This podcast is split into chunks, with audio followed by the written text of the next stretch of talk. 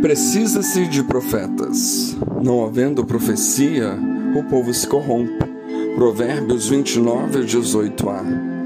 Em uma nação que se esquece de Deus, onde o justo é considerado ímpio e os ímpios são tidos por justos, onde os padrões se invertem, Deus precisa de profetas. Israel foi o tipo dessa nação em um país onde todas as camadas da sociedade estão atingidas pela corrupção, idolatria e imoralidade, é necessário que se levantem profetas com o assim diz o Senhor. Deus precisa de profetas. Precisa-se de profetas à semelhança de José, que tenham coragem de correr do pecado e saibam dizer não a uma adúltera refinada, que tenham sonhos de Deus e uma palavra sábia para profetizar não só os tempos de vacas gordas, mas como também o das vacas magras.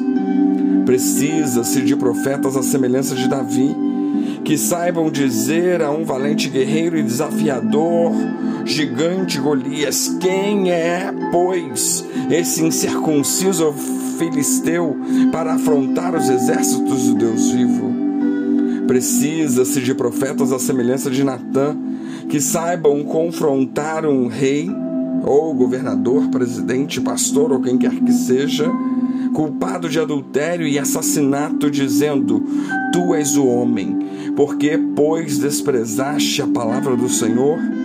A Urias, o Eteu, feriste a espada e a sua esposa tomaste por mulher.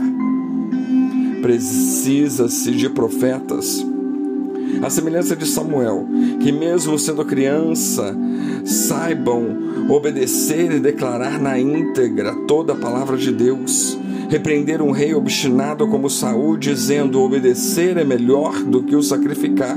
A rebelião é como um pecado de feitiçaria e não deixando de orar pelo povo.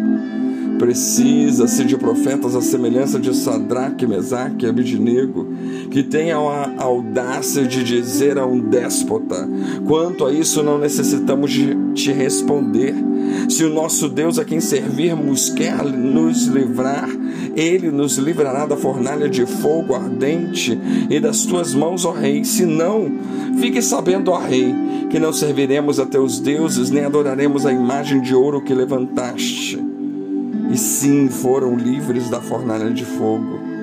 Precisa-se de profetas à semelhança de Micaías, que teve a coragem de dizer a um rei perverso, assassino e mau como Acabe, que o colocou numa prisão, comendo apenas pão e água, tentando conseguir do profeta a garantia de que voltaria de uma guerra são e salvo.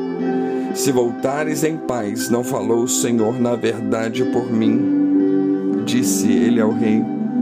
Precisa-se de profetas à semelhança de Isaías, que tenham a coragem de declarar publicamente a uma sociedade religiosa e hipócrita: Não posso suportar iniquidade associada ao ajuntamento solene. Precisa-se de profetas à semelhança de Jeremias, que não se envergonhem de interceder pela sua nação ao ponto de ir às lágrimas. Precisa-se de profetas à semelhança da jovem rainha Esther, que, mesmo arriscando sua vida, resolveu comparecer perante o temível rei Assuero para interceder pelo seu povo com a firme disposição: se perecer, pereci. Diante do mesmo Assuero, denunciou o massacre de toda a sua nação, que o perverso Amã, aquele que era o favorito do rei, havia planejado. Precisa-se de profetas à semelhança de João Batista, que tenham coragem de dizer aos hipócritas, fariseus e saduceus: Quem vos induziu a fugir da ira vindoura? E a Herodes, o tetrarca, que ia para a cama com a sua cunhada, mesmo sob pena de ser degolado e perder a sua cabeça, o repreendeu, dizendo: Não te é lícito possuí-la. Precisa-se de profetas à semelhança de Pedro, que saibam dizer a uma população questionadora: Jesus, a quem vós traístes, negastes, matastes. E perante o sinédrio ameaçador, dizendo: Jesus Cristo Nazareno, a quem vós crucificastes e a quem Deus ressuscitou dentre os mortos. E não intimidado pelas ameaças das autoridades ímpias, que bradaram: mais importa obedecer a Deus do que aos homens.